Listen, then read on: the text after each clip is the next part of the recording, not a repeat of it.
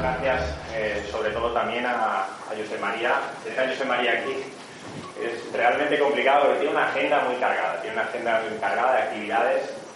Eh, muchos ya lo conocéis, seguramente lo habéis eh, escuchado, lo habéis, lo habéis incluso leído, tiene más de 30 obras publicadas, es un referente, es un referente a nivel no solo nacional, internacional.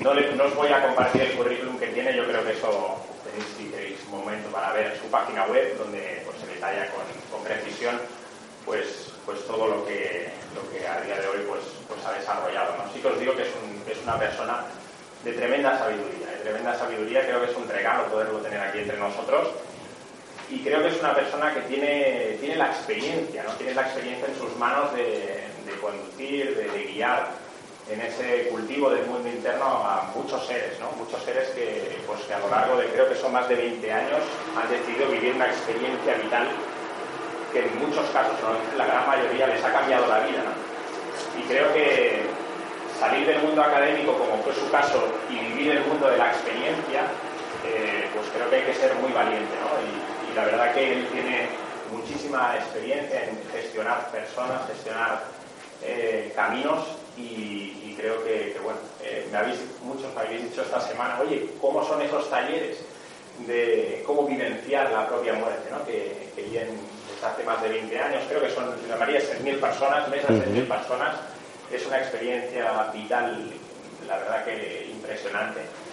Y bueno, pues yo sin más eh, os dejo con, con José María y que, bueno, que disfrutéis y sobre todo que, que podáis aprovecharos en la medida que podáis de, de toda esa sabiduría que, que alberga. Pues nada, gracias. Gràcies, Sergi. Gràcies. Molt amable. Pues agraeixo, agraeixo, Sergi, la invitació d'estar avui aquí amb vosaltres. Mira, que estigueu aquí no és un favor, és perquè no us interessa el futbol. Perquè si, si, si, si, si no estaríeu mirant els mundials o estaríeu amb un auricular escoltant a veure com van els partits, no? Uh, I, i que estiguem aquí, doncs, no sé quants som, 60 o 70 persones, al costat dels mils i mils que estan mirant els mundials, tampoc és massa mèrit, les coses on siguin. Però us ho agraeixo de tot cor, no? bueno, um, Sí, per presentar-me una mica, per, per tenir un, un esbós. O sigui, jo sóc antropòleg de formació i psicòleg i llavors fa molts anys em vaig especialitzar en una àrea transdisciplinària que se'n diu etnopsicologia.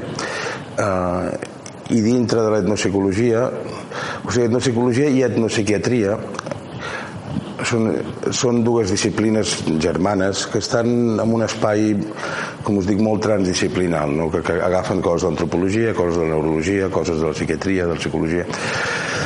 I hi ha una concepció lleugerament errònia, no? i que m'ho trobo sovint, per això us ho aclareixo d'entrada, no? que és com si les, la persona especialitzada en etnopsicologia o etnopsiquiatria, és igual, fos la persona especialitzada en trastorns mentals de persones d'altres ètnies, d'altres cultures. I no és això, o sigui, no és això, no? Sinó que, almenys en el meu cas, i, i, i com deia el Sergi, t'ho agraeixo, sóc un referent internacional pel que fa a l'etnopsicologia. O sigui, el que estudio no és com són les neurosis o les psicosis o les depressions d'un amazònic, per exemple, d'un negre subsaharià, perquè això a tot arreu és igual, no? Sinó el que sí diferencia, el que sí hi ha diferència és i aquest per mi és objecte d'estudi d'investigació de, de la meva àrea, de l'etnopsicologia que diferència és com cada cultura o cada grup humà, cada ètnia concep el que és la ment humana o sigui, nosaltres concebem la ment humana d'una manera els occidentals no? els orientals la concebeixen d'una altra manera completament diferent uh, els indígenes amazònics concebeixen ells ni concebeixen algú que pogués traduir-se per ment o per psicologia o per psique és una altra concepció completament diferent del que és la nostra dimensió no material no? aleshores per mi és lo fonamental, com us dic, perquè de, de la concepció que té una societat o un poble del que és la ment humana en deriven els trastorns també i també en deriven per tant les facultats a, a desenvolupar no? jo vaig estar anys vivint a l'Amazonia fent treball de camp entre un grup ètnic que es diuen Shuar, que aquí els diem jíbaros, no? els que reduïen caps abans, per això van fer famosos. Però jíbaros és un terme occidental que és bastant pejoratiu per ells i ells s'autodenominen xuars no? i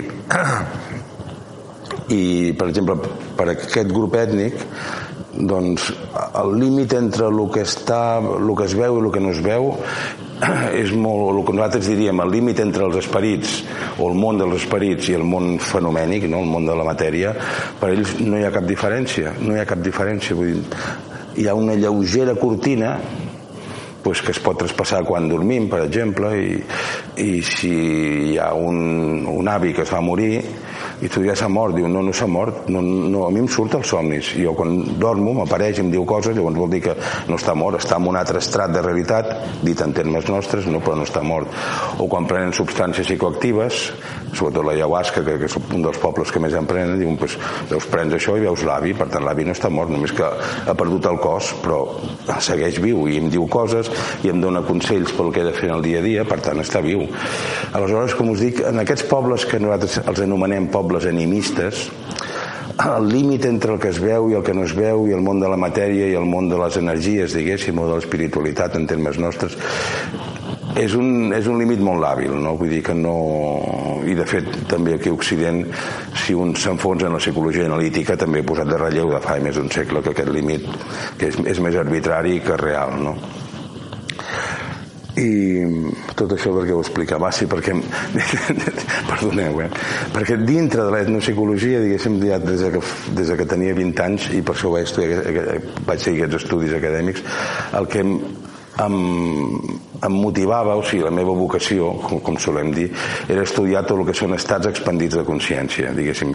No m'interessa tant l'estructura neuròtica de l'ésser humà, tot i que tracto pacients, diguem, en psicoteràpia, com tota aquesta dimensió a la qual hi tenim accés, que ara anomenem estats expandits de consciència, i que des del meu punt de vista són nuclears a la humanitat, no són, no són laterals, sinó que és el que tot ésser humà busca d'una manera més conscient o menys conscient, busca aquestes experiències de plenitud que cultures orientals les tenen al centre mateix de la cultura i tenen tota pràctiques i entrenaments i mètodes i escoles i tradicions mil·lenàries buscant aquesta experiència, el que en podem dir l'experiència extàtica, diguem, simplificant-ho, però és una expressió correcta i llavors hi ha, hi ha altres pobles com els occidentals que ens hem desviat d'aquesta búsqueda però precisament per això estem neuròtics no? perquè al no buscar aquesta experiència de plenitud de fet la neurosi o sigui, una definició correcta de neurosi, no clínica, però sí correcta, diguem correcta en el sentit convencional, és, el,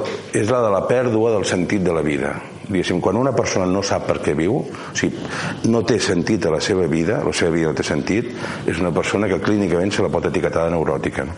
Aleshores, aquest trastorn, que perquè és un trastorn, la pèrdua del sentit de la pròpia existència, pues es pot manifestar d'una forma molt lleugera, amb unes petites angoixes, tant tant, o atacs d'ansietat, vull dir, quan, quan em trobo amb mi mateix i no, i no sé per què estic aquí, perquè m'esforço cada dia en treballar tant, i, o, o pot arribar a casos extrems inclús a la paràlisi física no? Vull dir, hi, ha, hi ha paràlisis neuròtiques de persones que no, no poden caminar, no poden moure un membre o la meitat del cos i, i no és que hi hagi una motivació orgànica sinó que és una paràlisi neuròtica aleshores per això, per això els dic que, que des, del, des del meu ple convenciment i no és només una opinió la búsqueda d'aquesta experiència, de l'experiència extàtica, és el centre de la humanitat. No? I, I només que avui dia els occidentals ens hem desviat, ens hem despistat i anem a darrere l'últim l'últim artilugi que produeix la tecnologia o l'últim cotxe que ha sortit i per això estem neuròtics. I de fet aquí a Occident, i ho dic en un sentit acadèmic, no? No, no, no com a forma metafòrica d'expressió, sinó que aquí a Occident tots estem neuròtics, perquè no hi ha una altra manera de viure aquí a Occident perquè simplement la cultura no ens dona un sentit transcendent de la pròpia vida que ens orienti en el dia a dia a menys que un no s'ho busqui, no? pues per això hi ha tanta gent ara que, que busca experiències espirituals i és ben interessant, com ja des de fa mig segle llarg, la búsqueda de l'experiència espiritual s'ha anat desvinculant de la religió. O sigui, tradicionalment les religions eren el marc o el mètode o el camí per buscar l'experiència extàtica no? en canvi com us dic des de, des de fa 50 anys ben bé dels anys 60 potser una mica abans inclús del segle passat doncs la, aquesta, aquesta afany, aquest anel no? de tenir experiències espirituals que donin un sentit a la meva vida més allà del consum i la rutina diària ha anat sortint de la religió perquè les religions, les grans religions ja, ja no donen resposta als grans interrogants no? de quin sentit té la meva vida i que ja abans d'haver nascut i que em trobaré quan marxi d'aquest món, en fi, ni quin sentit té el dolor, per exemple. Que aquests són parts dels grans interrogants de l'espècie humana. Llavors, com que les grans religions ja no donen resposta o donen respostes purament dogmàtiques, que qualsevol persona una mica intel·ligent i sensible ja se n'adona que, que, no, que el que m'estan dient sigui el cristianisme, en qualsevol de les seves branques, o sigui protestants o catòlics, sigui el budisme també, sobretot el budisme que arriba aquí, sigui l'islam també doncs, dona respostes que no que, que, que no, no són experimentables no, no són certes en aquest sentit i les persones busquem l'experiència busquem l'experiència no? amb més o menys temor, això és una altra qüestió important, però busquem, busquem l'experiència de les coses perquè quan hem experimentat alguna dimensió del, del nostre ésser li perdem por diguéssim, quan una persona ha experimentat el que està enamorat ja perd la por, està enamorat, no? encara que li diguin, ui, un perd el sentit i un fa bogeries quan està enamorat i fa coses que després se'n pot arrepentir, no? però quan un s'ha enamorat ja perd la por, ja sé què és això, no? de veure el món de color rosa i sentir la sang que em puja i que em vibra, ja sé què és, per tant, ho puc elaborar, com en diem ara, ho puc elaborar d'acord amb els meus criteris, i per exemple això que us deia no? de, de que la se centra en com cada com cada societat entén el que és la ment humana i a partir d'aquí desenvolupa una sèrie de, de um, valors, de termes de referència, de contingut cultural. No? Per exemple, aquí a Occident busquem amb anel l'estat d'enamorament el busquem en anel, no? i no sé quin percentatge de pel·lícules, però jo diria que més de la meitat parlen d'això, no? de la búsqueda de l'amor. En canvi, entre els Schwartz, que us, que us comentava abans, entre ells es considera que aquest estat que nosaltres en diem estar enamorat és una malaltia, és un trastorn, i això s'ha de tallar ràpid. I, i, i no, tenen, no, no els falta raó del tot, no? perquè que un, un Schwartz diu és que quan un està enamorat, que repeteixo, ells no tenen aquesta paraula, sinó que diuen quan un, un altre t'ha robat part de la teva ànima, et tornes un inútil i vas a caçar i estàs allà esperant que passi la presa i, i tu estàs veient l'altra persona l'estàs veient en lloc de la presa i aquell dia passes gana perquè no caces res però per tant no? I, i és literal és literal no? Diuen, doncs, veus com està, està enamorat és, és una malaltia perquè no et deixa viure bé el dia a dia i, i, quan, i quan una persona té aquesta atracció que, que en la nostra psicologia analítica en diem una projecció positiva, no? Però quan una persona té aquesta atracció cap a una altra, el que fa és mirar d'esbandir-la ràpid. No esbandir l'altra persona, esbandir la, la, la sensació d'enamorament que el, el porta a anar veient la cara de l'altre per tot arreu i està pensant en l'altre i anhelant amb l'altre i llavors et passa la presa per davant que has de matar per poder sobreviure i estàs allà badant i mira, he passat. No? I inclús si arriba un punt que una persona està profundament enamorada d'un altre i no aconsegueix tallar aquest, aquest llaç, no? aquesta atracció efectiva, inclús van al xaman per demanar-li que, que els hi talli, perquè ho consideren un trastorn, literalment. Mm. En canvi, hi ha altres, eh, hi ha altres factors de la seva psique que per ells és normalíssim, no? per ells, per exemple, doncs la, la natura està plena de, de i això és algo extensible a tots els pobles anim, animistes, no només el Suar. No?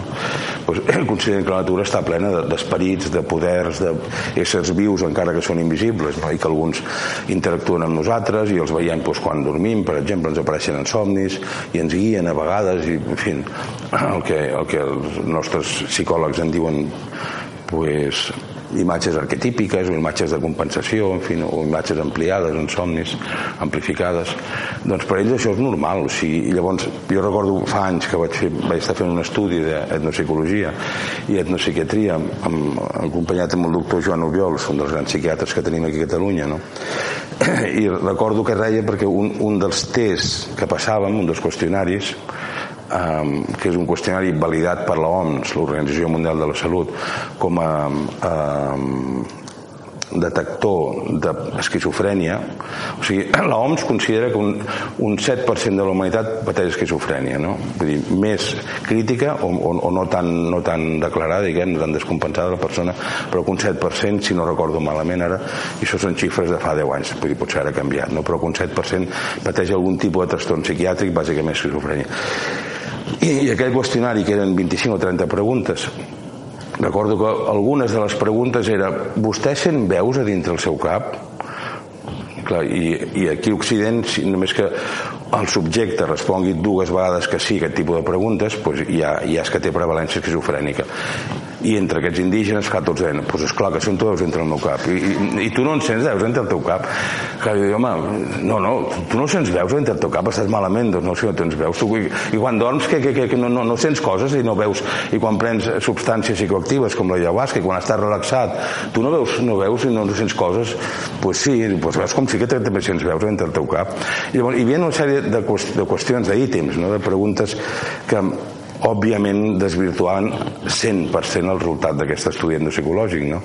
Llavors, clar, d'acord a aquests criteris, doncs, aquests indígenes, per exemple, són 100% esquizofrènics i òbviament no és veritat no? òbviament vull dir, és una cosa de sentit comú i d'estar allà que més aviat no n'hi ha cap o sigui jo diria que hi ha 0% de trastorn mental profund no? 0% no? I, i vam estar buscant amb el doctor Joan Obiols un bon amic i no vam estar buscant altres maneres de denominar i en fi, seria una qüestió llarga metodològica que no hi entraria no? bueno, total que, que quan, quan vaig tornar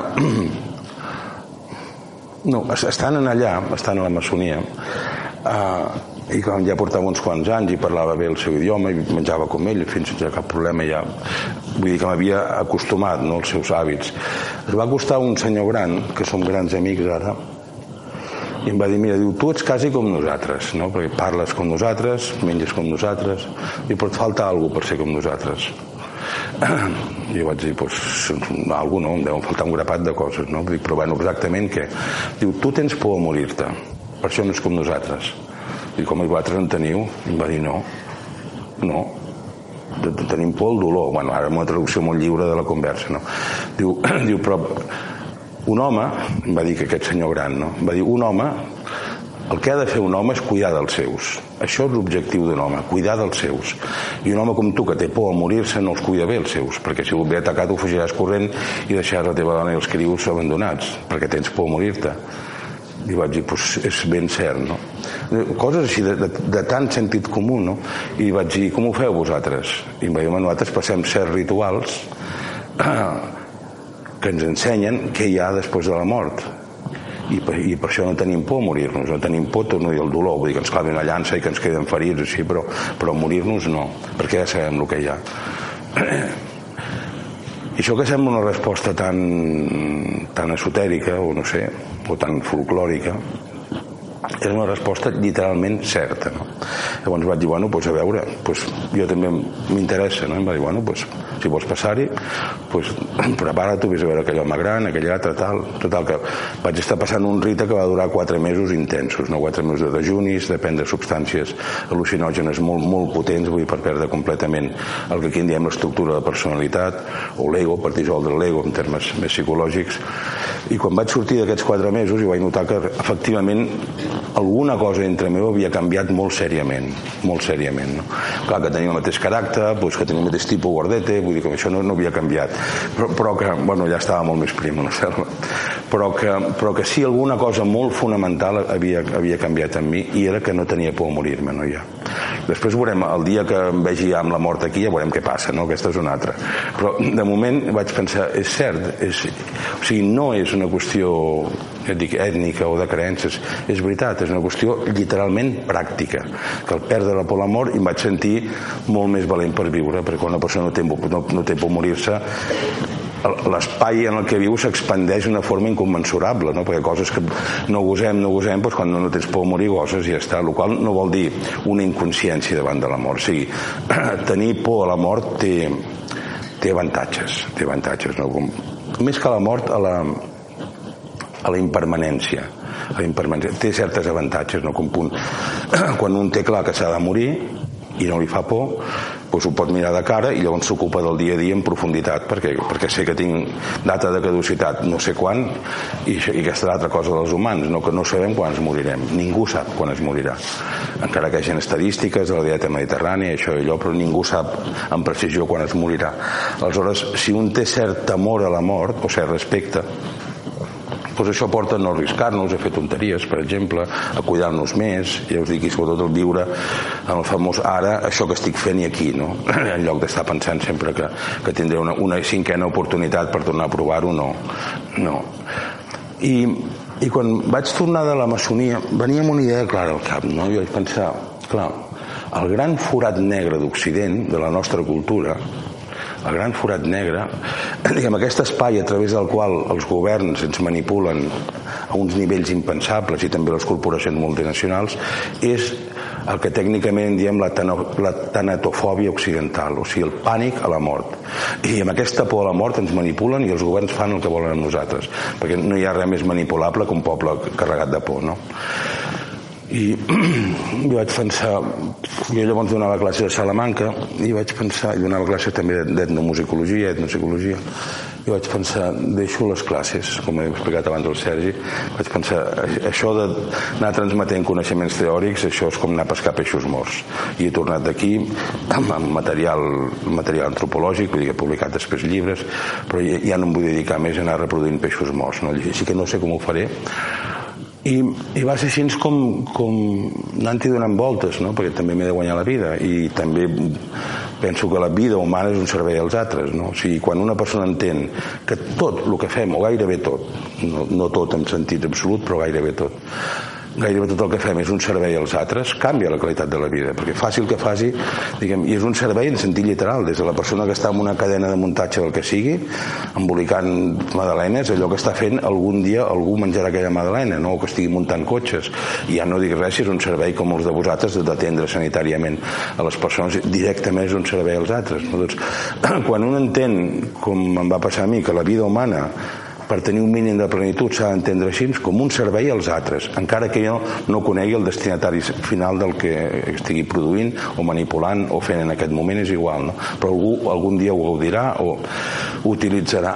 pues la, com us dic, la vida canvia completament de sentit no? I, i comença a tenir sentit. Aleshores, cada acte que fa, cada coseta, cada paraula que diu i i va ser aleshores que també doncs, que estudiant coses d'etnopsicologia, d'antropologia cognitiva, que són branques de la ciència que m'apassionen, me'n vaig adonar de, de que, de que aquest forat negre, com us deia, aquest pànic que tenim a la mort, té molt que veure amb la desaparició dels rites iniciàtics. O sigui que altres societats, les societats, jo diria que totes menys Occident, en aquest sentit som una excepció, no som la norma, si no totes, pràcticament totes les altres societats, les persones viuen ordenant la seva vida a nivell individual i a nivell col·lectiu a través dels rites iniciàtics, dels rites iniciàtics, no?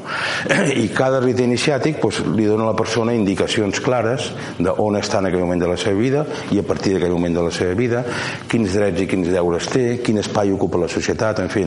I i aquí a Occident ens ho han deixat perdre, ens ho han deixat prendre, no? des de fa doncs, pràcticament un segle que els rites iniciàtics han anat desapareixent, han desapareixent, han desapareixent, i cada rite iniciàtic de qualsevol societat no occidental és una experiència de mort, literalment parlant. O sigui, tots els rites iniciàtics tenen un mateix nucli, que és el que nosaltres, repeteixo, en diríem una dissolució de l'ego, però no una pèrdua de la consciència, sinó una dissolució d'aquesta identitat que en diem ego, però sense perdre la consciència, repeteixo, per poder-ho reconstruir, per poder-me per poder regenerar, no?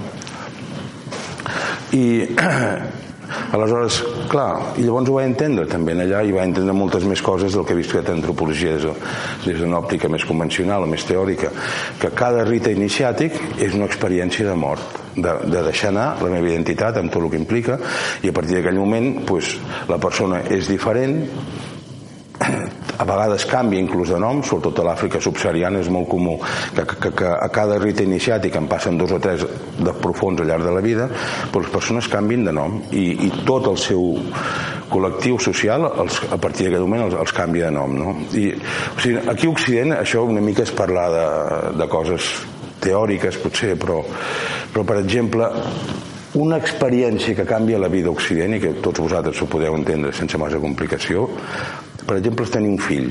O sigui, quan un té un fill li canvia la vida i els que teniu fills o filles ho sabeu de sobres. I que li canvi la vida no vol dir per bé ni per mal et canvia la vida completament. I inclús no fa tants anys tantes dècades que en els poblets de Catalunya i poblets de la resta d'Espanya i potser un de vosaltres encara ho heu pogut viure no?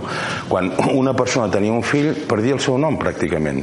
I aquell senyor que fins llavors era el Manolito a partir d'aquell moment era, era el pare del, del Juanito. I tothom al poble el coneixia com el pare del seu fill. I, i la mare doncs, deixava de ser de dir-se Mercè es deia la mare del Joanet i ja està, I, i molta gent del poble que venia després ni sabien com se deien perquè aquell és el pare del Joanet i la mare del Joanet i ja està Clar, i això, això perquè com que forma part de les nostres tradicions no hi donem una importància no? però un antropòleg sí que diu així amb, amb aquests els han canviat el nom ha deixat de dir-se Maria i Antonio per dir-se la mare i el pare del Josep a partir d'aquest fet que ha canviat completament la seva vida no? Aleshores, us poso aquest paral·lelisme que no és un rit iniciàtic, tenir un fill, encara que sí, és una transformació de la vida d'un, perquè us pugueu fer un, un cert paral·lelisme del que implica. Què? Ah, no, ara no em vull, gràcies. Perquè ja te'n demanaré. pues, perquè entengueu el pes i la importància que té passar un rit iniciàtic d'aquestes societats que estan, que estan que han crescut no? al voltant i que de fet és el seu ordre són els rites Aleshores, quan vaig tornar vaig pensar, bueno, a veure, sona molt estrany que de sobte un senyor es posi a fabricar rites a Occident, no? Perquè qui té, qui té el monopoli dels rites? L'Església Catòlica, que són rites completament desactivats, que no hi ha cap transformació, només són cerimònies realment, perquè la diferència entre un rite i una cerimònia o una festa és que en un rite hi ha alguna transformació, si no, no. I la cerimònia, doncs una cerimònia pot ser per celebrar el que sigui, una festivitat, no? Bé, i llavors quan vaig tornar i recollint l'amable presentació del Sergi vaig pensar, a veure com puc fer-ho per aportar alguna al món en què he vist, no? I jo què sé fer? Pues, això, soc antropòleg, soc psicòleg, tal, doncs, doncs vaig, a, vaig a fabricar rites, literalment, perquè els hem perdut. I repeteixo que tinc el ple convenciment que aquesta desaparició dels rites són no la única causa, però una de les tres o quatre causes principals d'aquest caos en què vivim avui dia, aquest caos descomunal, vull dir, que poca gent sap qui és i què li toca fer i vivim en un caos econòmic, no sabem com s'acabarà la situació actual, amb un caos emocional, amb un caos d'identitat. Jo recordo la, la meva àvia quan va morir, que en Pau descansi, que tenia 94 o 95 anys, i un dia li vaig dir que anés en un club d'aquests de, de la Caixa, de tercera edat, i em va dir, allò està ple de vells, jo, jo què d'anar-hi fent allà, no? Clar, però, però àvia, però si tens 93 anys, no? No, però jo no sóc vella, jo no sóc vell, jo està ple de vells. Bueno, clar, eh, això que és un acudit, bueno, no un acudit, és real, no? però que sona una mica, pues, bueno, una velleta, però per un investigador és molt significatiu. Una persona que no sap qui és, encara que sàpiga el seu nom de pila, però no reconeix la seva identitat social, que és una vella, és una vella vella, a més té, té 90 anys, és una persona sobreenvellida, no que en diem ara. Bueno, i va ser així com pues, vaig començar a pensar, a veure, quin és el pànic principal que tenim a Occident? La mort, o sigui, la por a morir-nos, no? I, i la por a morir-nos també és... O sigui, si els humans tenim... Què és això? Si els... Ah, que és l'aire condicionat o alguna així. Bueno, no? Ah, el bany. La cisterna, sí. Bueno, ja sabeu, si aneu al bany... Sí, no, però no farem avergonyir la persona que entra, no? no. Sí, doncs, com us hem, em sentiu encara que hi hagi la cisterna allà, sí? Bien. Diguéssim que si han si hi han, com és així, tres factors que ens diferencien de la resta d'animals, o sigui, un factor és el llenguatge simbòlic, que és, que és pròpiament humà, o sigui, aquest llenguatge que usem tots i tot l'ésser humà de qualsevol època, de qualsevol cultura, que ens permet crear realitats que no existeixen. Això és el llenguatge simbòlic. No? El segon factor que ens defineix com humans és la religiositat. I això no està massa clar, no està massa clar. I us ho dic en sèrio, eh? no, no ho dic com a ironia perquè hi ha animals i cada vegada hi ha més estudis d'etologia que clar que no es pot saber el que estan experimentant en aquell moment, però sí que tenen expressions i actituds que són molt similars als humans quan estem meditant, per exemple, quan estem buscant l'experiència espiritual. Per això que la, la búsqueda de l'espiritualitat es considera també un dels, do, dels tres factors determinants de l'humà, però així així, no? I l'altre factor és la consciència de la pròpia mort. O sigui que tot ésser humà sap que un dia o altre es morirà. I, i aquesta consciència que ens fa pròpiament humans probablement és un dels pilars de la, de la construcció cultural dels éssers humans, no? perquè és, és la principal font d'ansietat. O sigui, tot ésser humà, a partir dels 8 o 9 anys, millor dit, no hi ha cap ésser humà a partir de 8 o 9 anys que s'escapi d'aquesta ansietat, no? de, tenir, de tenir una consciència que un dia es morirà, faci el que faci, i que no sap ben bé què és el que passa després de l'última expiració.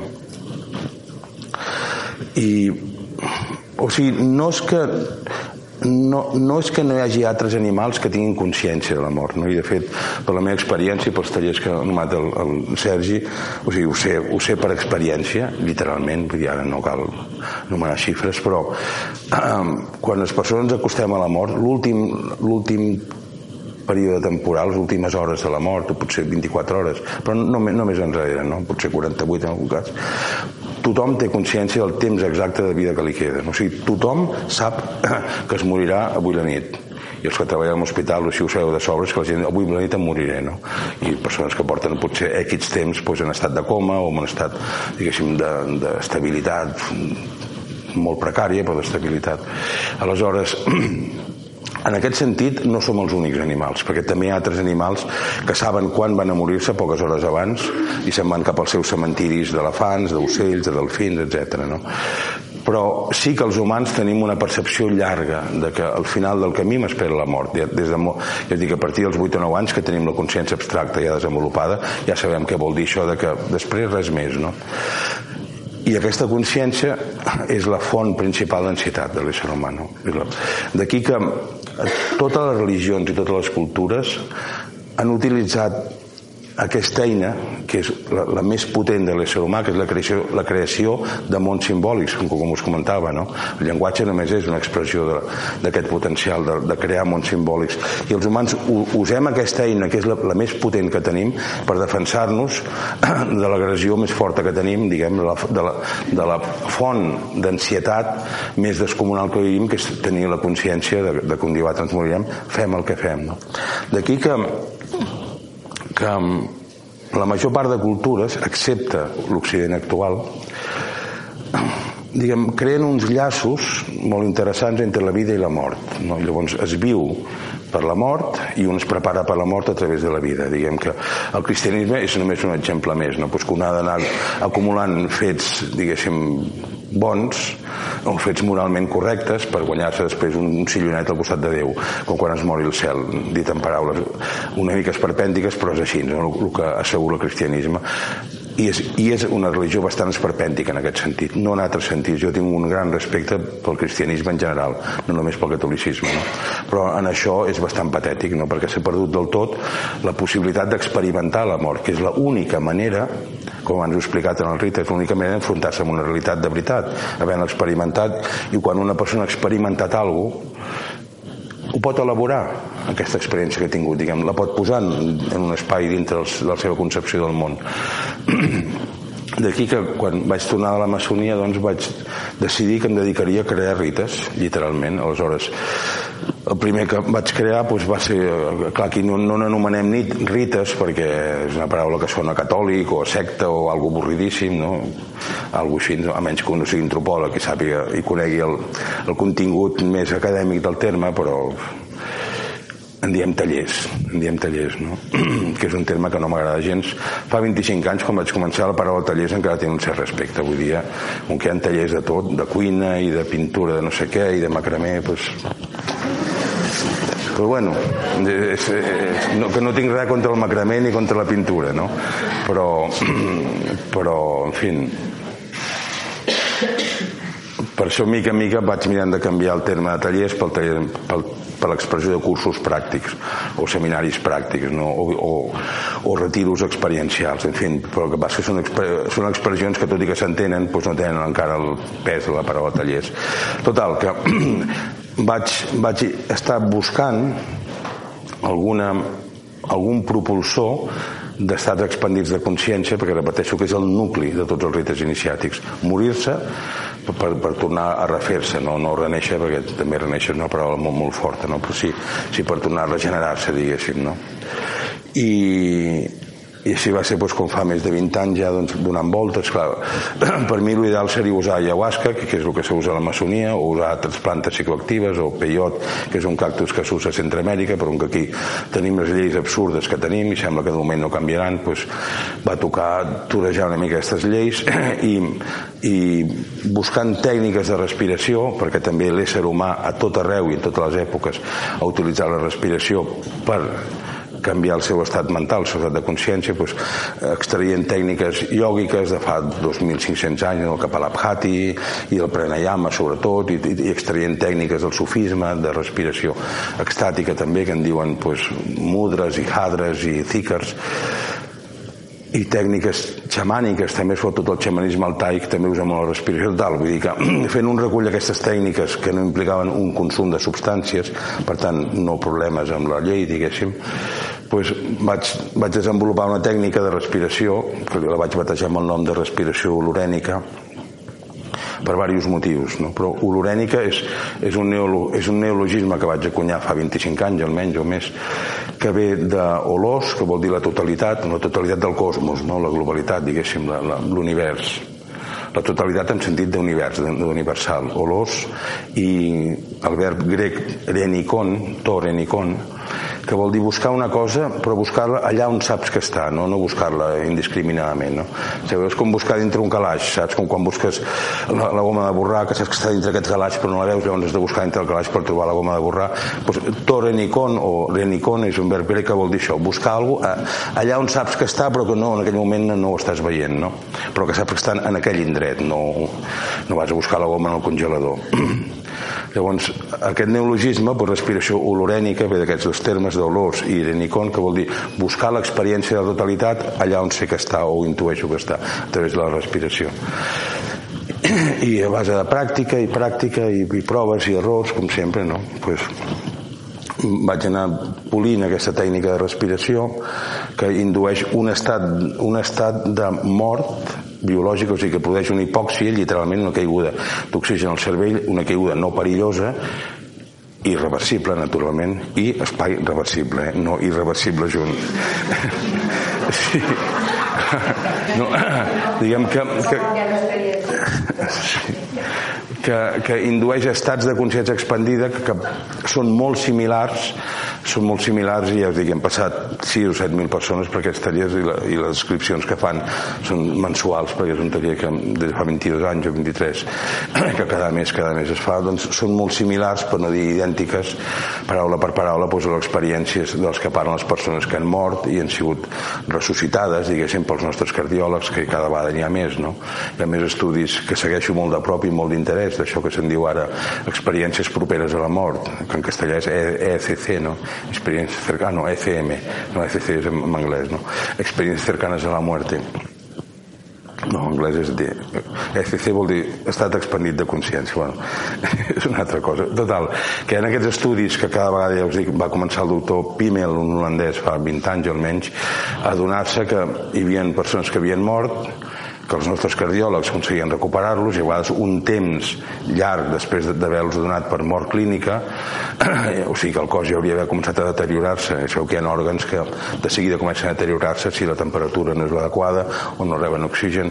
Pues, a vegades inclús després de 20 minuts d'estar clínicament mort la persona pues, era recuperada i, i en, en una quarta part dels casos d'aquestes persones que han sigut ressuscitades diguéssim, en una quarta part dels casos se'n recorden no? perfectament de, del que ha passat durant aquest període que estava en un període de mort clínica inclús s'han fet diversos experiments, vull dir, deixar objectes amagats a quiròfans, en fi, s'ha fet experiments metodològicament ben fets per estar segurs de que no era una fantasia, una fantasia onírica o alguna cosa així, no?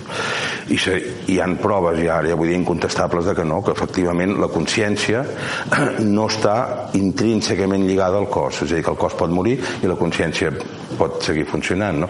I que en alguns casos, com us dic, inclús hi ha, hi ha records de lo que ha passat durant aquest període que el cos ha estat clínicament ja mort. Bueno, total que, que vaig crear aquests tallers i per això, per, per oferir una experiència de mort dintre un marc segur, naturalment i diguem tot un contingut més científic psicològic que, que esotèric o xamànic o no, no, no, vull dir, són tallers absolutament occidentals o sigui, no em poso taparrabos ni toco el tam-tam ni, ni, ni res d'això no?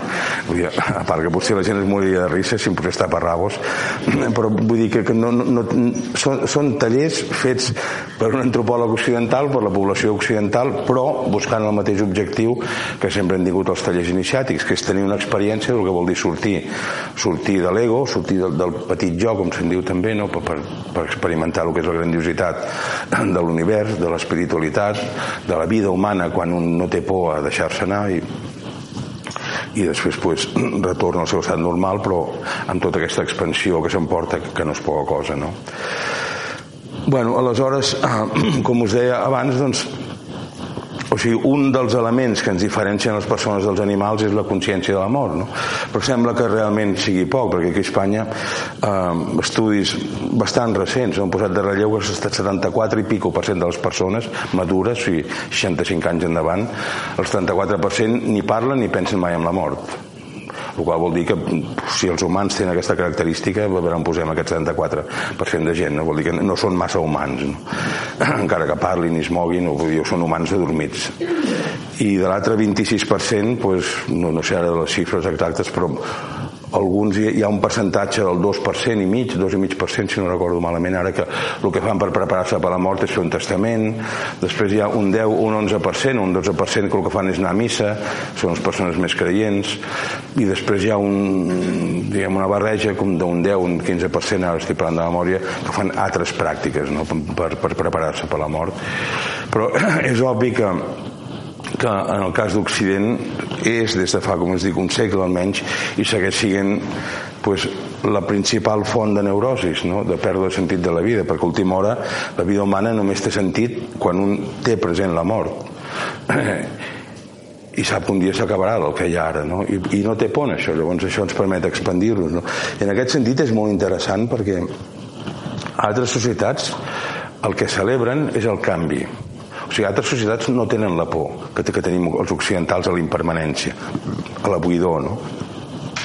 I, i tots aquests rites, o per exemple el que vam celebrar ahir, els que van celebrar, no? que ahir va ser el solstici d'estiu, pues, el que se celebra, que és una tradició que ens ve, és una celebració que ens ve de tradició, vull dir, vull dir no, no, no ens hem inventat una festa així, però que el que se celebra és un canvi, és un canvi, i en totes les altres societats, repeteixo, el que se celebren són els canvis, no l'estabilitat, perquè les persones saben que l'estabilitat no té cap valor, no porta enlloc, que l'estabilitat està morta, i que en canvi el que, el que ens dona vida són els canvis, les regeneracions, no? i un canvi vol dir sempre ser capaç de deixar anar el que fins aquell moment em definia, amb sentit ampli, i acceptar el que a partir d'aquest moment hi ha o el que, el que hi ha en aquest moment si sense més preocupació pel, pel que vindrà en canvi, l'Occident actual mm, celebrem les coses estables, no? Vull dir, no els canvis, les coses, l'estabilitat.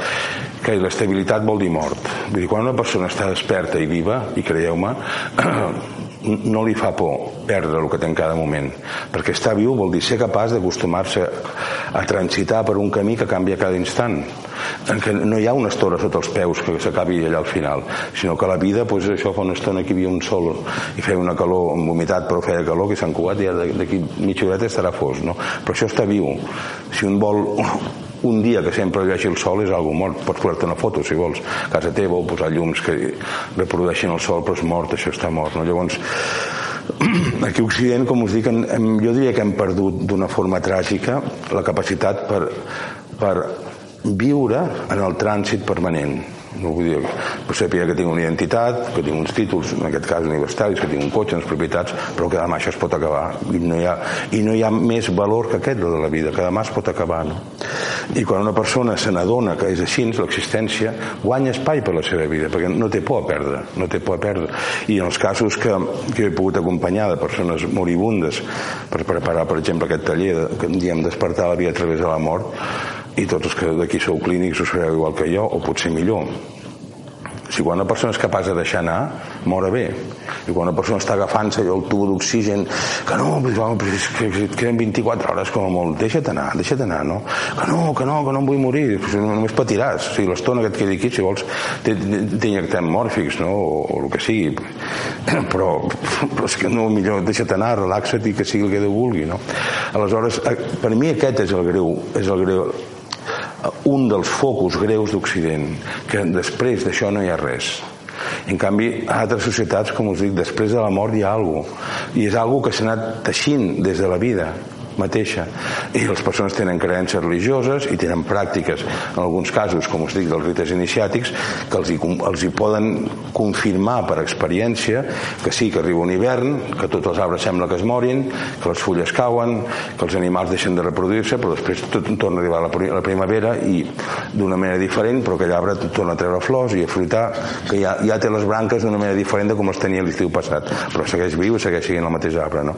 Llavors, aquest convenciment que només el dona l'experiència aquí a Occident no el tenim perquè ens hem deixat robar l'experiència de morir-nos no? i per això doncs, diguem, reconant la meva vida acadèmica vaig decidir que em dedicaria això a, a, a poder transmetre experiències de, de experimentar la mort i valgui la redundància per poder viure millor no? i vaig fer això després doncs amb aquest afany de crear més rituals vaig veure quina altra cosa en tenim desmanegat aquí a Occident no? que pugui portar un micro granet de sorra doncs la sexualitat no? dels homes i les dones i la feminitat que segueix sent un caos i, bueno, doncs, llavors vaig crear un altre taller que, que, que faig un cop l'any aquest només que es diu taller de lo masculí i de lo femení per viure des de des d'un nivell arquetípic, diguem, des d'un nivell de, de l'inconscient, des d'un nivell biològic, no? Què vol dir ser dona i què vol dir ser home I, i què vol dir un home que té una part femenina i una dona que té una part masculina i que s'ha de cultivar tot plegat i que això no són idees abstractes de feministes o de masclistes o de psiquiatres convencionals o d'antipsicòlegs no? és que és una experiència real no? i el mateix pues, que i funcionem de manera diferent no? o sigui que aquest taller és un taller que m'omple molt perquè també està copiat vull dir, no està copiat el taller però sí l'orientació no? de dir, bueno, altres societats fan tallers els homes pels homes perquè sàpiguen què vol dir ser home i com va dir amic aquell, aquell xuar ancià és que tu no ets com nosaltres perquè un home ha de cuidar dels seus i, jo, i, i, i a mi m'ha servit molt si voleu que ho sigui cert perquè jo seguíem tota la, la, la xerrera interna doncs, d'universitari, d'occidental de què vol dir ser home, no? però no masclista però sí viril, però no acabo de tenir-ho clar no? què vol dir tot això i quan aquell, i quan aquell ancià em va dir home, un home cuida dels seus ja està vaig pensar, és clar, un home cuida dels seus i no hi ha més problema, vull dir, això és el que ha de fer un home. I això és el que fa que una persona sigui un home que cuida dels seus, i punt. I després cadascú veurà com ho fa de cuidar els seus, no? però això és el que defineix un home, la virilitat. Pues, em vaig fer aquest taller i, esclar, i, i, i a mesura que vaig anar fent aquest taller pues, durant anys, ja dic que fa com aquest si fa 20 anys almenys que el fem cada any pues, em vaig adonar que la veritat que els homes i les dones no ens entenem mai. I que, i que a més no hi ha manera d'entendre's. I, us ho dic molt en sèrio. I, i com que tracto pacients també és una cosa que, he anat observant. No només ja a nivell de grupal de, de taller sinó també a nivell individual que els homes i les dones no ens podem entendre mai que això és un, un pensament de moda però que és completament fals no? perquè un home és un home i una dona és una dona. I tenim cossos diferents i no només una, una qüestió genital sinó que cada cosa vol dir una sensibilitat diferent una percepció diferent un, unes capacitats diferents llavors que som complementaris, com deia Plató, som complementaris, no som el mateix. Llavors, com que no som el mateix, és impossible. O sigui, jo no conec cap home, cap, que em digui, mira, saps, Josep Maria, em sento totalment entès per la meva dona, totalment comprès, no?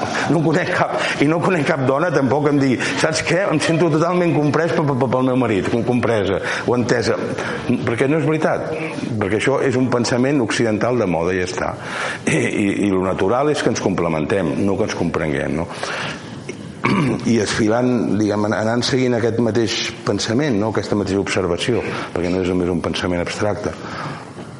Vaig arribar a donar-me'n, que serà més veritat o menys veritat, com totes les observacions, que sempre hi ha part del propi observador, que aquesta idea de comprendre l'altre és una idea de moda que té a veure amb la por a deixar-se anar que tenim els occidentals.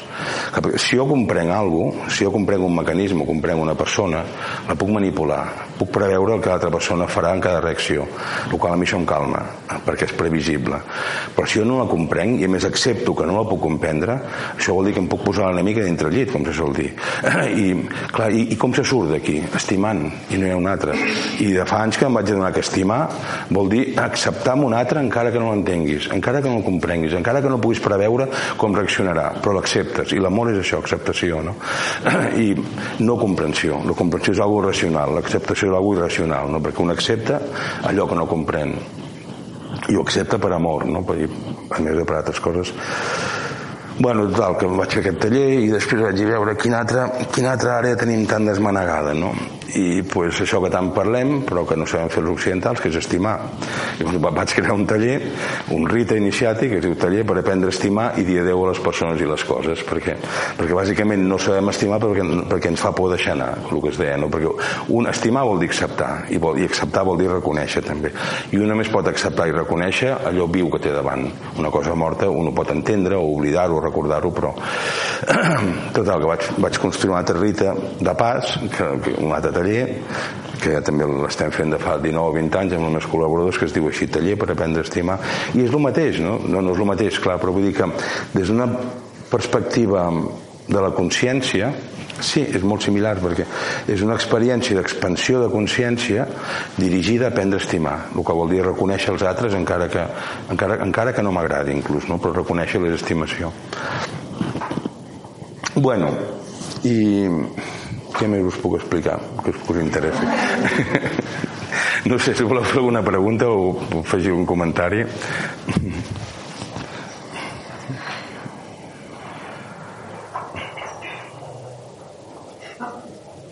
Sí.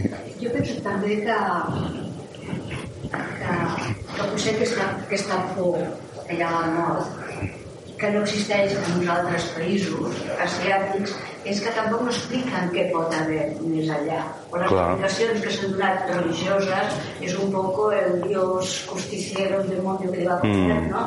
O sigui, però ah, després de tot això no hi ha hagut una explicació. I n'hi ha moltíssimes que es poden explicar en quant a les, per exemple, turistes, no? O sigui que pot haver pues, un tornar Dir, les explicacions n'hi ha, però és que és un budisme total. Mm -hmm. Clar, dius, bueno, no sé si la mort, però per què no l'has de? Perquè hi ha alguna cosa, no? Clar, diguéssim, aquí, aquí a Occident es deixa... Sí. Eh? Doncs clar, ara s'estàs donant, doncs, clar, que també en poc rato no pot donar les explicacions, però penso jo que també seria bo doncs, que en el teu coneixement poguessis dins i el teu coneixement en quant en tot el que has viscut, no? Una mica què pot haver, tu què creus que pot haver després? Perquè després el que tu has dit, si ho saps, saps el que no, el que no coneixes. Tens por el que no coneixes. Mm -hmm. Mira, per la meva experiència personal, per tant vol dir que no té més valor el que ara explicaré que la meva experiència personal que no és gran cosa no? per coses que he sentit de diversos individus de diverses cultures no? I que de fet totes les tradicions que estan a prop de la mort, des del budisme tibetà, el sufisme, el xamanisme, amb paraules diferents, naturalment amb metàfores diferents, amb, amb imatges diferents, però en el fons venen a dir el mateix. Ven dir, mira, després de la mort perdona, i és el mateix que diuen les persones que ven als tallers, com, com el Sergi abans ha comentat amablement i molt generosament per haver invitat, no? ho descobreixen no? durant la sessió de, respiració lorènica que encara que un abans no ho hagi experimentat però que un entra diguem, en aquest estat d'expansió de consciència que en el cas dels tallers, repeteixo, que és una baixada d'oxigen al cervell, que és una respiració que enganya el cos, no? o pot ser la mort, entesa com sigui. No? Tota persona el que busca és el que els budistes en diuen nirvana, ja que has fet servir el budisme, o sigui, un estat de plenitud, o el que els cristians en diuen el cel, que i saben on està, saps? És com si una persona passa molta gana i mai ha tingut l'estómac ple, com tant, hi ha tanta gent avui dia, per desgraciadament, que tenen aquesta experiència, no cal que ningú els digui què se sent quan es té l'estómac ple, perquè si un dia aconsegueixen, diuen, ara sí, ara sí que tinc l'estómac ple, m'ha passat tota la gana, no? Llavors, els humans, quan morim, jo et dic, repeteixo, d'acord a aquestes tradicions diverses, que cadascú no explica la seva manera, sabem on hem d'arribar, diguem cap on hem d'anar, que és aquest estat de plenitud, no? Però, ah, i aquí, i aquí està el kit de la qüestió, que cada una d'aquestes tradicions ho diu d'una manera lleugerament diferent, però ben a dir el mateix. No? Alguns casos, per exemple, el budisme tibetà diuen que tenim 40 dies, des que ens morim fins a arribar a aquest estat de plenitud, no? o el nirvana, que tampoc sé si són 40 dies simbòlics o 40 dies de diurnitat, diguéssim, de, de quotidians. Els sufis diuen que 90 dies, per exemple, que tampoc sé si són 90 dies simbòlics o són 90 dies de diurnitat i nocturnitat, com coneixem, però això el marge. Però el que sí afirmen és que, que la consciència de la persona o la voluntat d'ésser de la persona per no dir ànima, que l'ànima està molt tanyada, molt tanyada de cristianisme, la consciència de la persona sap que ha d'arribar allà, no? I llavors es posa a caminar cap allà, diguéssim, no? Pues en el cas dels tallers un se n'adona que abans de respirar, d'acord una tècnica molt simple, qualsevol persona la pot practicar, pues un, un se n'adona que de sobte es va, va es va perfilant on ha d'arribar. Però, però els pensaments, els desitjos de la vida fins a aquell moment, no? els bloquejos psicològics i emocionals que ha tingut, els dolors físics, la ràbia, l'odi, els pensaments idiosincràtics, tot, tot, tot, tot aquest material, diguéssim, que que omple la consciència, la consciència, no? La consciència del car teniu, guai, suposo que en teniu un poc o molta, però com jo ara. Pues, tot aquest material que omple la consciència durant la vida, de sobte es presenta. I la persona que ha de fer és no deixar-se atrapar per cap d'aquests pensaments, ni desitjos insatisfets, ni ràbies no, no culpes no pagades, etc. No? I, i si un aconsegueix com, que això jo diria que és el que els cristians en diuen el purgatori o sigui que estàs allà patint, patint, patint i, dic, i les persones que com algú més de meu Sergi que ha passat per l'experiència d'un taller meu ho sabeu de sobres de què estic parlant no? què és això? És, és així de simple un ha d'arribar al final del camí que hi ha una plenitud, un nirvana repeteixo però de, des d'ara que em moro fins allà m'assalten tot aquest material que està dintre meu, tot aquest material conscient i que em va, em va, em em va atraient l'atenció, em va cridar l'atenció, no? I si em deixo, si em deixo atrapar l'atenció per algun d'aquests desitjos o pensaments o anels, ja està, ja està. Allà s'acaba el viatge cap a la plenitud, no? Llavors, ja depèn de cada tradició, per exemple, doncs els sufis diuen que quan un pensament o un d'aquests desitjos insatisfets t'atrapa l'atenció, doncs la consciència de l'individu el que busca ràpidament és, bueno, no ho diuen així, però simplificant-ho, busca una parella que estiguin fent el coit per, per tornar-se a encarnar i seguir satisfent aquell desig o aquell anel que l'ha portat a, a tornar-se a reencarnar. Els budistes, dit en paraules diferents, però bàsicament és el, és el mateix. I els cristians, dit en paraules molt diferents, però bàsicament també és el mateix. No? Aleshores, doncs quan morim el que hem de procurar és això, no deixar-nos atrapar per cap d'aquests anels, però això és infinitament infinitament més fàcil dir-ho que fer-ho. I si no, els que practiqueu meditació, per exemple, sabeu de sobres que el, complicat que és estar 30 minuts, només 30 minuts, amb el pensament fixat a la respiració o amb algun objecte extern o resant, diguem, fent algun tipus de, de salmodi no? o de mantres, com es diuen utilitzant el terme sànscrit. sabeu lo difícil que és de mantenir l'atenció posada en un sol objecte. Sí, pues, i llavors per això es diuen aquestes tradicions sagrades que quan una persona ordinària mora doncs és que el seu el seu recorregut fins a la plenitud li dura dos segons, perquè de seguida hi ha algun pensament o algun desig que l'atrapa, li atrapa la consciència i busca com seguim això. Les persones que s'han treballat per dintre, diguéssim, no, que s'han cultivat, doncs poden aguantar d'aquests 40 o 90 dies o aquest temps simbòlic a cada tradició fixa doncs una miqueta més de recorregut abans que hi hagi algun d'aquests desig o anels que estic insatisfets que l'atrapa i diuen i els grans mestres són els que poden atrevessar tot aquest recorregut sense deixar-se atrapar per cap anel ni per cap desig ni per cap pensament i arriben a la plenitud no? Els grans mestres els grans mestres espirituals? No ho sé, no, no, no sé què, què s'amaga darrere les teves ulleres. Sí. Bueno, pues, pues és normal i només cal, ja us ho dic, vosaltres suposo que pel, si esteu aquí és perquè teniu algun tipus d'interès o de pràctica, només cal que intenteu centrar la vostra atenció en qualsevol cosa i veureu lo difícil que és estar dos minuts amb l'atenció centrada sense que hi hagi algun... Nosaltres en diem brillos, no? sense que hi hagi algun brillo extern, que vol dir una, algun estímul extern o endogen, en forma de pensament o de record, que, que et capti l'atenció i s'ha acabat ja i d'aquí pues, el gran entrenament i diguéssim que jo per això tinc tanta estima al cristianisme no els cristians d'ara o no, no generalitzant però, però per exemple hem hagut d'anar a Orient els occidentals a buscar tècniques de ioga com la que es fan aquí i gràcies a Déu no? que s'ha fet i tècniques de meditació orientals i tècniques de meditació de, de proper Orient i el cristianisme té totes les tècniques de contemplació cristiana, per exemple, que, que, que és un material fantàstic per aprendre. A estar en aquest estat de pau interior i d'atenció centrada, de consciència neta, d'estímuls de, emocionals que l'arrosseguen, però per coses socials que ara no, no venen al cas i que tots més o menys coneixem, doncs clar, totes aquestes tècniques cristianes han quedat arraconades vull dir, i ningú els hi fa massa cas, però us asseguro que totes les tècniques de contemplació cristiana no tenen res a envejar a les tècniques zen, ni les tècniques sufis, ni les tècniques budistes, ni les tècniques sànscrites, ni aquí ni allà, no? Només que hi, hi ha massa tiny polític per sobre, per així dir. Bueno, alguna altra pregunta? Voleu fer un comentari? Espera, que tu volies preguntar alguna cosa. Perdona'm un segon. Eh, com que tots hem d'arribar en aquest moment tan transcendental, mm. eh, quina seria l'actitud l'actitud de l'ésser humà per arribar fins a aquest moment sense por? Per la meva experiència, haver-hi haver passat abans haver d'aquí els tallers que ofereixo no? que són una experiència de mort sense perdre la consciència ja dic, inclús han fet tres, tres tesis doctorals sobre l'efecte perquè hi ha uns efectes terapèutics sorprenents moltes vegades no? i bàsicament les persones que han passat i és un, és una frase reiterada dir, ara ja no em fa por morir-me que no faci por no vol dir que no tingui respecte que són coses diferents no? però ara ja no em fa por morir-me perquè ja he vist el que hi ha a l'altra banda del mirall diguéssim, ja he vist i, i que no n'hi ha per tant o sigui, a vegades quan estic amb gent gran els dic, penseu que no n'hi ha per tant no n'hi ha per tant morir-se no?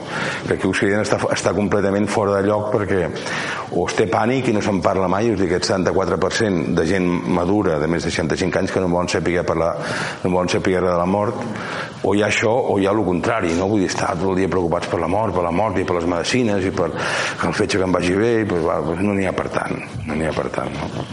i us ho dic en sèrio, no n'hi ha per tant. El que passa és que com, com que és una transformació important no n'hi ha per tant no vol dir que un no s'hagi de preparar. Llavors, si ens preparem per aprendre a conduir, fer anar cotxes i motos, molt més ens hauríem de preparar doncs, per, per atravessar aquesta porta aquesta porta que només s'atravessa una vegada i us asseguro que només s'atravessa una vegada aquesta porta no? I, i llavors pues, per preparar-se pues, ser molt íntegre per exemple o sigui, que són factors que que no cal anar a buscar la, la, la mística elevada de Santa Teresa de Jesús o, de, o del Ramana Maharshi no, no o sigui ser íntegre i ja està. Pues això, saber allò, mirar de pensar sentir i actuar en la mateixa direcció. Això vol dir ser íntegre i no té més complicació que aquesta i no, i no té més dificultat que aquesta que no és poca no? clar, però és això pues preparar-se per la mort vol dir, vol dir procurar ser íntegre en cada moment de viure la meva vida amb integritud perquè quan atravessem aquesta porta que és la mort a darrere hi ha un jutge que és um, com se'n diu això inapel·lable, exacte. Hi ha un jutge inapel·lable darrere. I aquest jutge que hi ha darrere la porta i el qual ja no se'l pot enganyar, ni seduir ni fer-li perdre temps. O sigui, aquest jutge que hi ha darrere la porta i que és inapel·lable no són els altres, no? ni és un senyor amb barba blanca i uns ulls. És cadascú de nosaltres que ens està esperant darrere.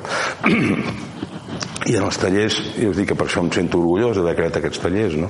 i agraït, doncs quan una persona aconsegueix travessar aquesta experiència bé, que no tothom aconsegueix la primera vegada perquè hi ha molta por en general, però bueno, la major part de gent sí que ho aconsegueix, no? pues se n'adona que no n'hi ha per tant, però que s'ha acabat enganyar-se a si mateix, no? perquè, perquè ja està. Perdó i que el jutge sóc jo mateix no? sabeu això que també en un format o un altre repeteix a les grans religions que quan morim ens passa la vida com si fos una pel·lícula ràpida i clar, els cristians diuen i valorem el que hem fet bo i dolent i bueno, doncs és una manera de dir-ho no? però per experiència meva personal us ho puc dir que aquesta pel·lícula passa però és un mateix el, el que valora o sigui, allà on s'ha quedat atrapat el qual no vol dir moralment deplorable, sinó vol dir per exemple, la paraula pecat és una paraula molt interessant, pecat, no? Perquè eh, originalment el terme pecat volia dir estar fora de lloc. O sigui, no tenia res a veure amb la moral ni amb l'ètica cristiana. Volia dir estar fora de lloc. Llavors, com que en general hi ha un sentit evolutiu de, de, de la cognició humana, vull dir, tot ésser humà d'una manera o altra doncs, té aquesta idea de, de que han d'evolucionar, sigui la feina, sigui la família, sigui doncs, tenir més coneixements, però que ja diguem inherent en nosaltres aquest arquetipo de, de l'evolució. Aleshores, quan una persona està fora de lloc, el que està fent és involucionant, diguem, o, o està, està mantenint un comportament retrògrad en sentit general, no?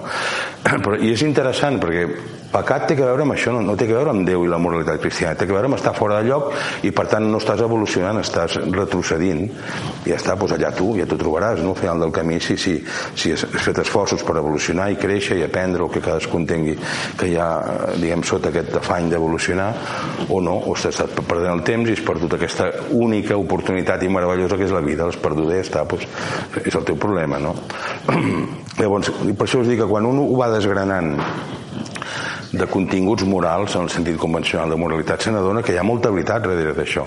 Només que s'ha d'entendre s'ha d'entendre doncs, què vol dir una experiència extàtica què vol dir l'amor, què vol dir seguir per aquest camí cap a la plenitud sense deixar-me atrapar l'atenció, etc. Sí, digues. Ai, perdona, espera, sí, disculpa T'has colat, Déu meu. Aviam, em sembla molt interessant tot això que, que, que has explicat, mm. sobretot perquè partim, segons el que dius, partim de la base de que el ser humà no és aquest cos, hi ha una consciència. Ahà, les dues coses de moment. Dues coses? Sí. Quan arriba el moment de la mort, ens despullem d'aquest cos físic, perquè aquest cos físic s'ha deteriorat, uh -huh. però queda la consciència. I tu parles de que aquest, um, entrem en una altra dimensió, d'alguna uh -huh. manera, en la que la consciència eh, aviam com ho dit, la salten o li arriben les experiències, els desitjos, els, les passions, els uh -huh. més... El, el contingut que hi ha hagut en vida. Que hi ha hagut en vida. Mm. Llavors, i dius, el que hem de fer és passar de pressa i no deixar-nos no, atrapar. passar de pressa no. No deixar-nos atrapar uh -huh. eh, per aquestes passions i mm -hmm. aquestes coses.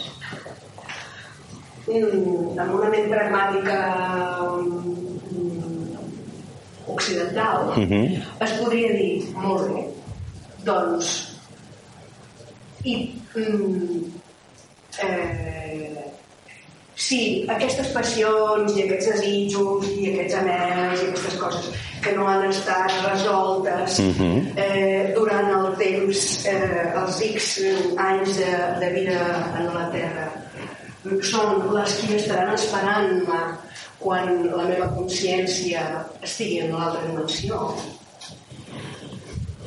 Per què no preparar mentre estic aquí l'estat de després i aquestes passions aquests anells aquestes coses treballar-los aquí Clar. aquest és el truco observar-se sí. la ment observar com pensem Clar. observar què desitgem o què no desitgem mm -hmm. quins esforços fem o quins esforços no fem per tal que en el moment en què la meva consciència desperti en l'altre costat, no hi hagi Sí, aquest material, sí. coses que ens, que ens Sí. Clar, però, però això és el que proposen totes les grans religions. Per tant, Mm. la, la, el truco potser no està tant en pensar què hi haurà després, perquè després hi haurà el que estem fent aquí. Eh, tot el que estem fent aquí és sembrar el que sortirà allà. Clar, perquè ho portem amb nosaltres.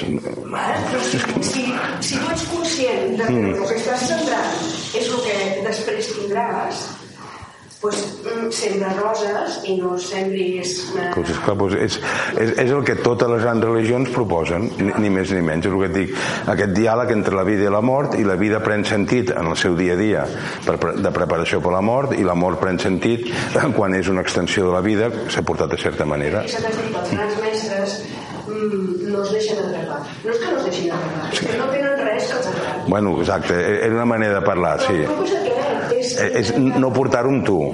intentar viure de tal manera Mm. que no estem generant mm, coses que atrapin després. Sí.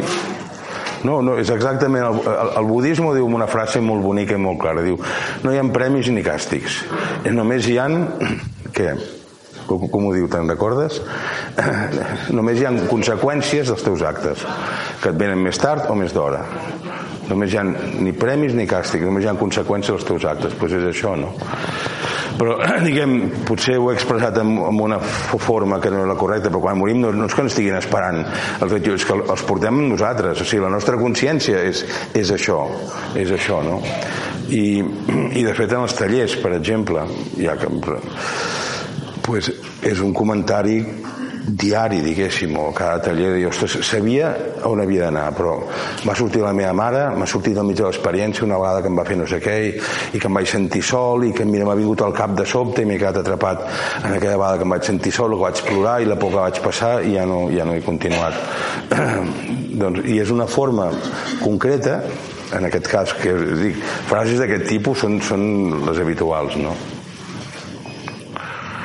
El que passa que en els tallers també hi ha un truquillo per, perquè un ho atravessi i arribi almenys a experimentar Bueno, sí. No, volia preguntar, doncs... Espera't, ara et tocarà. De... que ens diguis una miqueta més en detall, si pots, el tema d'aquesta respiració orgànica que, Mm. que vosaltres feu, que suposo que és una respiració d'una hipermeditació, que podeu deixar fins a la hipòxia i la carne? I Exacte. D'aquesta manera, doncs, clar, jo vull saber si realment, des de la ment més occidental, no? Si realment aquest canvi, està fent un canvi bioquímic, Mhm. eh, que llavors a tenir una hipòxia, falta d'oxigen i el carne augmenta CO2 Ahà. al cervell, el que està fent és enganyar el cervell. Exacte. Llavors està enganyant el cervell realment aquesta experiència que estàs vivint de la mort i tornes a la vida, però realment és una experiència autèntica i genuïna o només estàs enganyant a la ment, que és un espejisme total i No, no, no, no, però tu ho has dit. O sigui, el que passa és que hi ha un augment un augment inhabitual i molt elevat del CO2, que és el mateix que passa quan ens morim. I hi ha una caiguda de l'oxigen, simplificant-ho ara, perquè és un procés, diguem, de farmacodinàmia i de bioquímica més complicat. Però simplificant-ho és això, amb la qual des del punt de vista biològic, és molt similar a quan morim. Per això us dic que no només és una experiència psicològica, sinó que hi ha, hi ha tot un substracte orgànic que, que també que, que també és això, no?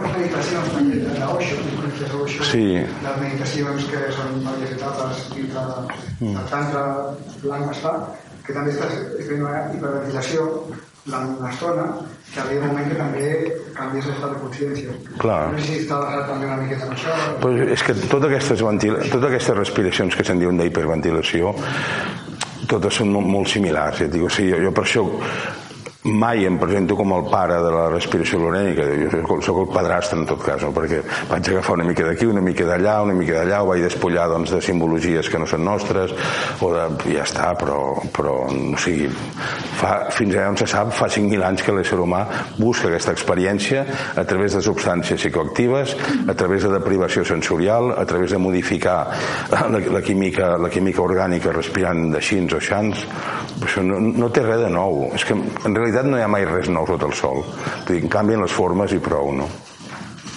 Sí, volies comentar alguna cosa. Hi ha un, un raonament que, que em ve al cap amb tot això que mm. comentaves, que, que em sembla d'una manera transversal que una mica es va d'un principi a fi, mm. que és la tolerància, no?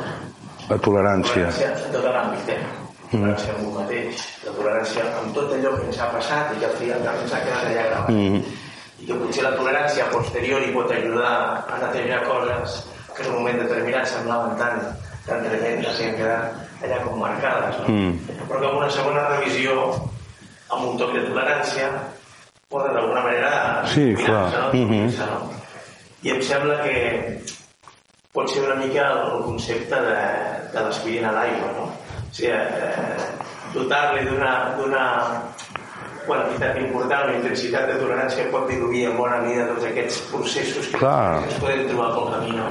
Sí, sí. Com parlaves de l'àmbit del recorregut final, al final, tot allò que no hem sigut capaços de netejar, llavors dic, abans parlava de la manera occidental, com fem tot això? Bueno, no tinc idea, però aquí se m'ocorreix que la tolerància pot contribuir, no?, d'alguna manera. Clar, sí. A que tota aquesta càrrega, que de manera...